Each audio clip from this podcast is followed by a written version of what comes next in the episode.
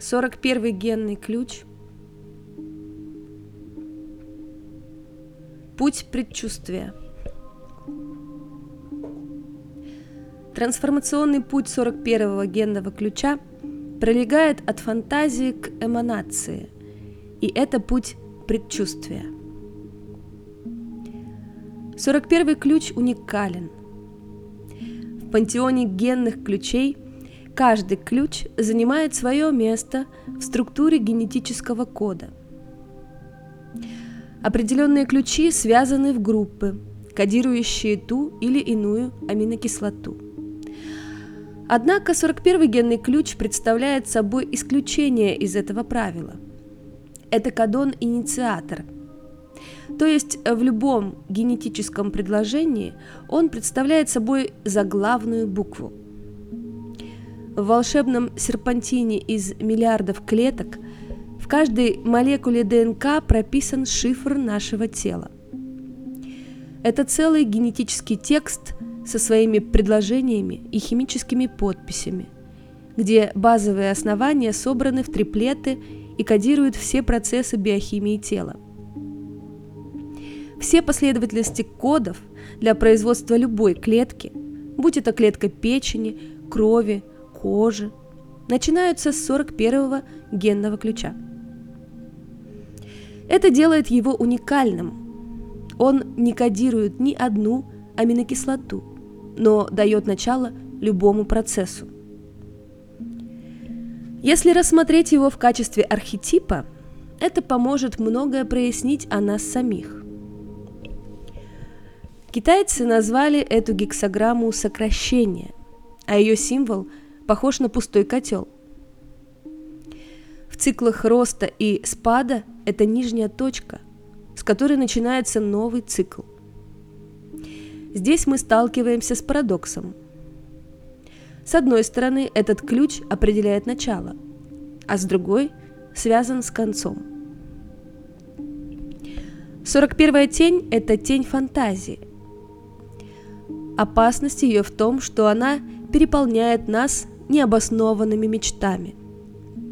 Каждая тень является первопричиной человеческих страданий, и у всех теней есть общий корень – ожидание. Дилемма здесь заключается в планировании. Мы пытаемся все ментально распланировать, и именно так, как нам хочется. Например, мы мечтаем о прекрасных отношениях, о чувствах, которые мы испытаем, о том, куда приведет нас новое направление в жизни. Но в итоге все наши проекции разваливаются, и мы получаем совсем не то, что хотели. Великий урок этого генного ключа заключается в том, чтобы научиться отпускать свои планы. Мы можем планировать, и мы должны планировать что-то конкретное – например, покупку продуктов или встречу с друзьями, или когда и где и каким образом провести отпуск. Это небольшие планы. Но есть другой вид планирования – планы фантазии. Мы влюбляемся, женимся, но через год все меняется, и оказывается, что совместная жизнь совсем не соответствует нашим первоначальным представлениям. Мы становимся жертвой фантазий об идеальной жизни с идеальным человеком и расплачиваемся за свои иллюзии. Спад наступает неожиданно. Часто он приходит, чтобы протестировать нас, снижая нашу привязанность к этому миру. Спады цикличны и происходят на протяжении всей нашей жизни. Вместе с этой тенью может прийти глубокое разочарование – боль, печаль, горе, обида и депрессия. Все чувства, которые уводят нас от нашей радости. В нашей жизни часто доминируют наши бессознательные фантазии, такие как мечта об идеальном партнере, о деньгах, о власти, о положении, о просветлении. Все они так или иначе нас преследуют. И все эти мечты – одна за другой, будут раздавлены жизнью. Нужно понять нечто очень важное. Все это наши лучшие уроки. И мы это увидим, углубляясь в 41-й генный ключ.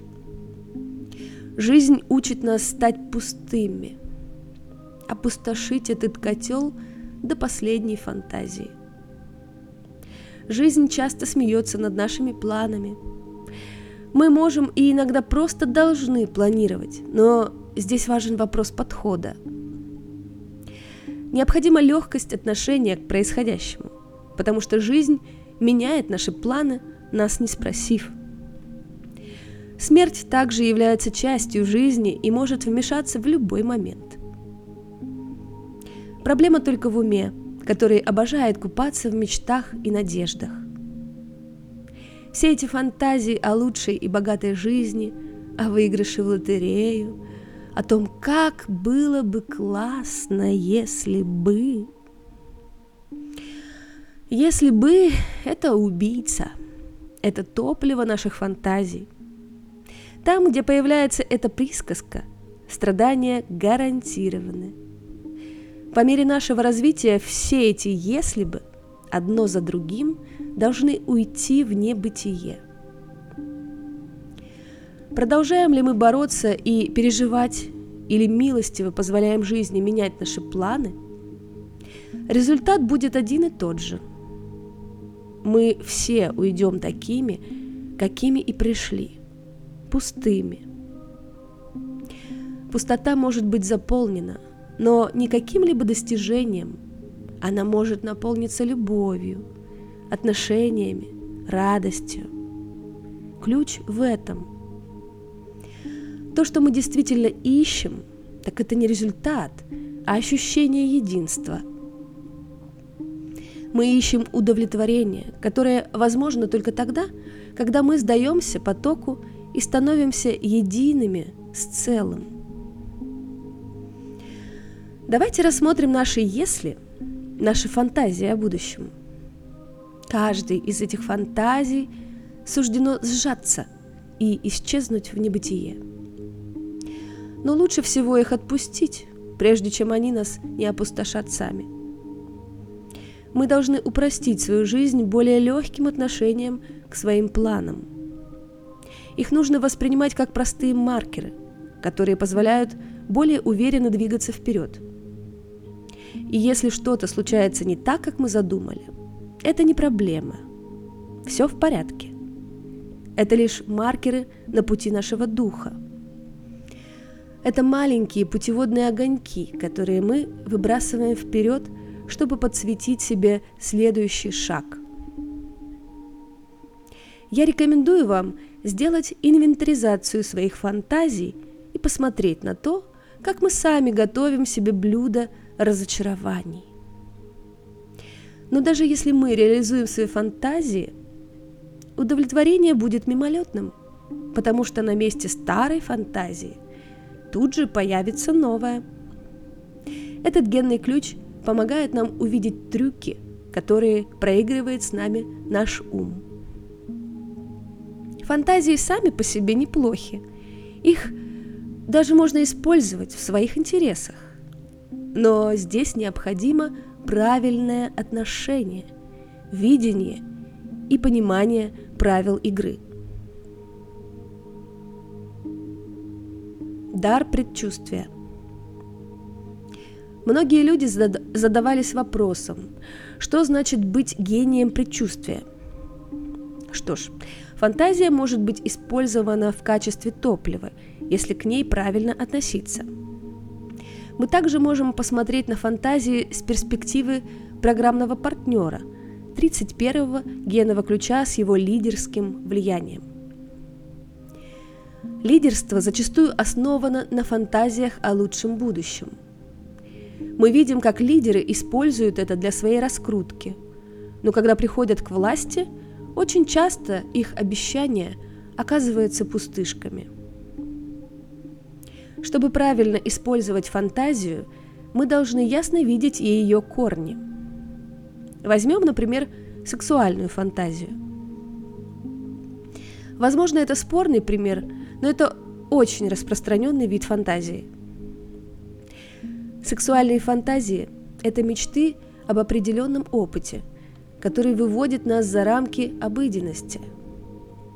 Когда мы смотрим глубже, по сути мы видим стремление к более трансцендентному опыту.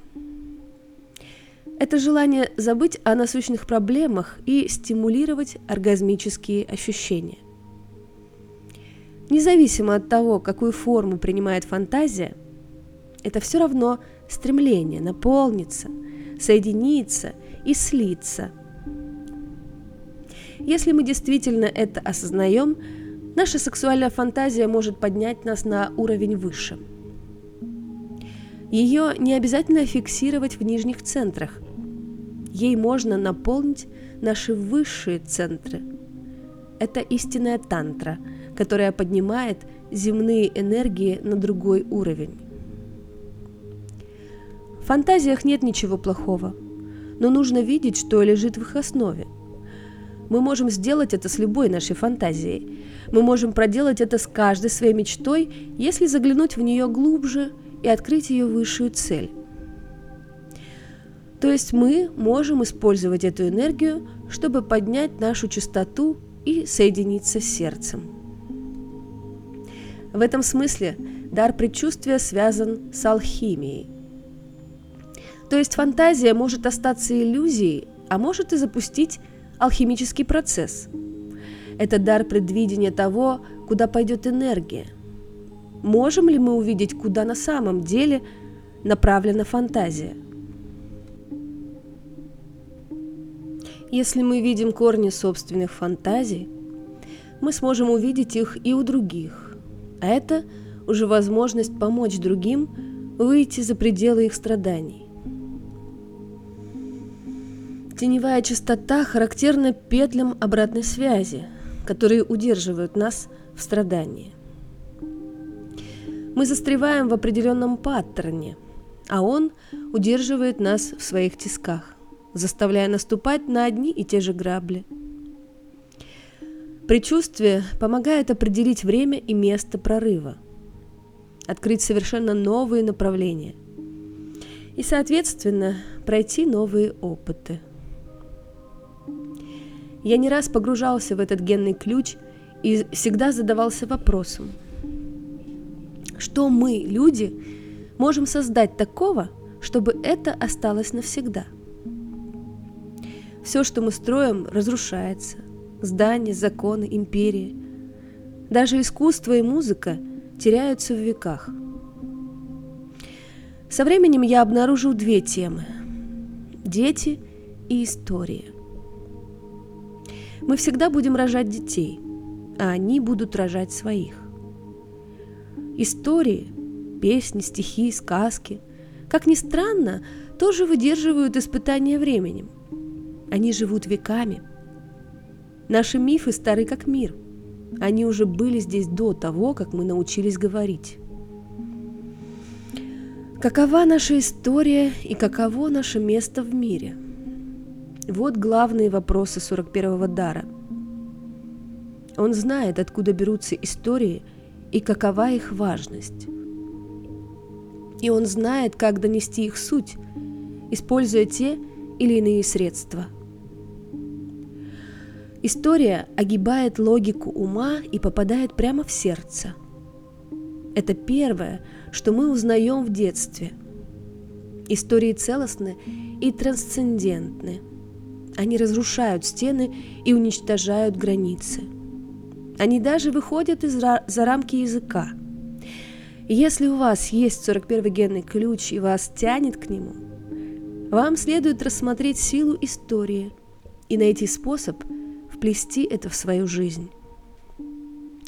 Это обогатит не только вас, но и других.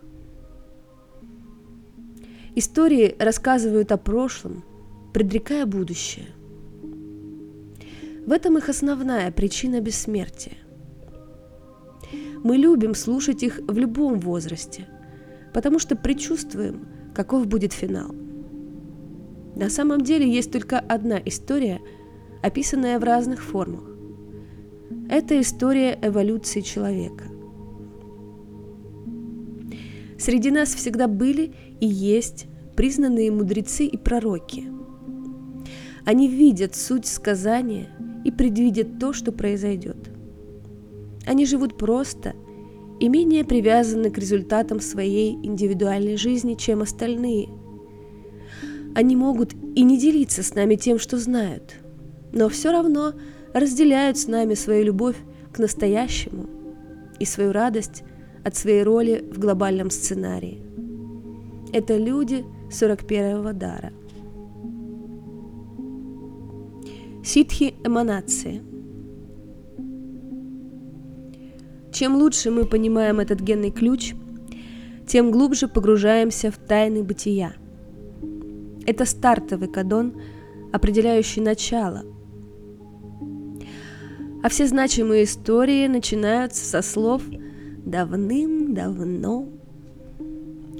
Прекрасное слово «эманация» означает нечто, исходящее из источника. Наша жизнь – это путешествие, но нам предстоит проследить этот путь обратно и вернуться к началу. Это своего рода Одиссея во времени, с целью вернуться в туда, где время исчезает. Это архетипичная история всех времен и народов. Каждое генетическое семейство кадоновых колец, а их 22, относится к одному из символов Таро. Система Таро, несмотря на подмоченную гадалками репутацию, является собой, является собой одной из старейших мистических систем нашей истории. 41-й генный ключ относится к самому первому из символов Таро – шуту или дураку, символизирующему начало и конец истории – это одновременно и альфа, и омега. Начало содержит в себе семя конца и наоборот. Дурак начинает в невежестве. Он невинен, как ребенок. Но со временем, путешествуя, проходя через боль и мучения, он становится мудрее. Численно ему обычно соответствует ноль, форма круга – и часто он также появляется в конце под номером 22. На 21 карте изображена Вселенная. И суть в том, что дурак, осознав тайны Вселенной, достигает просветления и становится бессмертным. Он остается дураком, потому что даже достигая реализации, он так и пребывает в незнании но это незнание в конце отличается от его незнания в начале. И я оставлю вас с этим, чтобы вы поразмышляли о сути сказанного.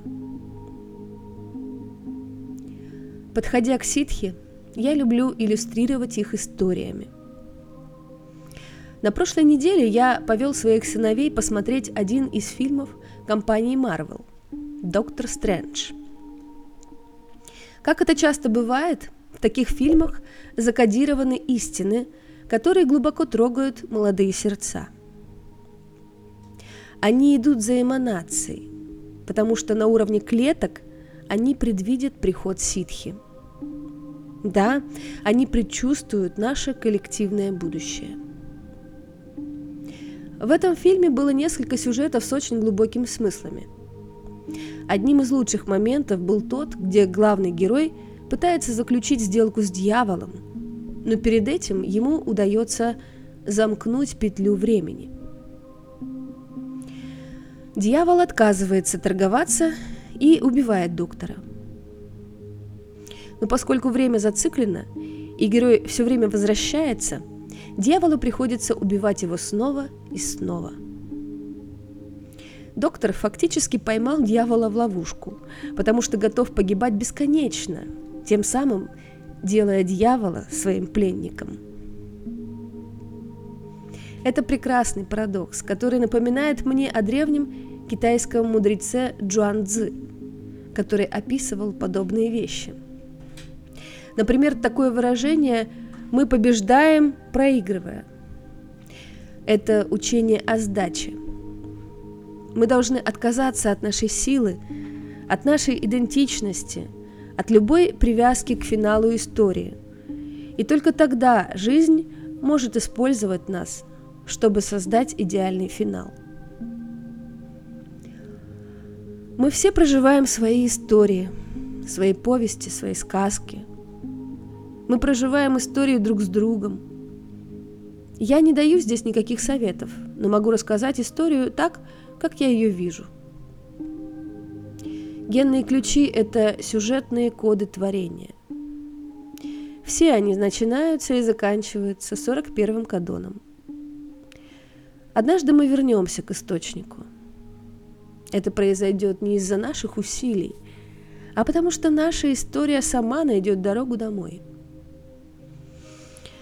Все, что мы можем сделать, так это следовать навстречу эманации. Поскольку путешествуя в будущее, мы возвращаемся к началу. Жизнь – это история, рассказанная идиотом, полная шума и страстей, но лишенная всякого смысла. Гамлет был в глубокой тени, когда сказал это. Но финал здесь изысканный. 41-я ситхи – это исполнение наших желаний.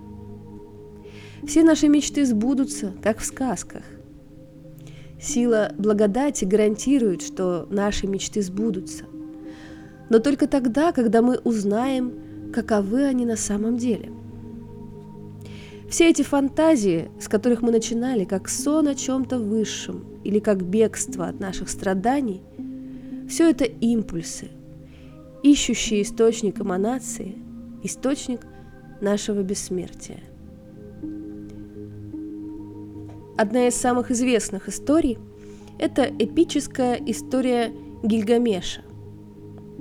Там есть один интригующий персонаж, которого встречает герой, и он известен как выживший в наводнении.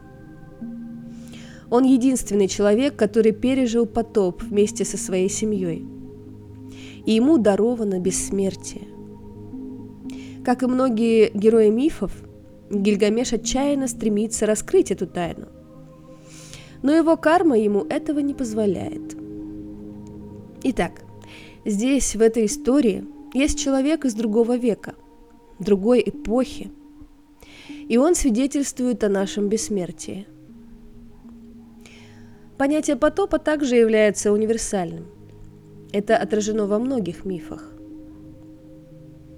Ученые и геологи ищут следы локальных наводнений, но в мифах говорится о глобальном наводнении. Наводнении, которое уничтожило всех людей. И остается только то, что способно выжить. История. Когда-нибудь наступит тот час, когда человеческая эволюция закончится, и мы вернемся к нашей бессмертной природе. Это будет финал истории – Вне времени нет истории. А когда нет историй, нет и детей. И те, и другие приходят вместе. Мы можем позволить себе быть детьми, зная, что все закончится хорошо. И если сейчас так не кажется, то это потому, что мы все еще играем роли, написанные для нас в сценарии этой драмы. Люди выходят на сцену и покидают ее. Жизнь и смерть – это тоже часть драмы. Но однажды наши мечты сбудутся, и все те, кого мы любили, сольются в нашем сердце. Мы поймем, что мы никогда не умирали, и что никто никогда не умирал. Это был самый чудесный сон – и парадокс в том, что если бы мы не спали, мы никогда бы и не услышали об этом.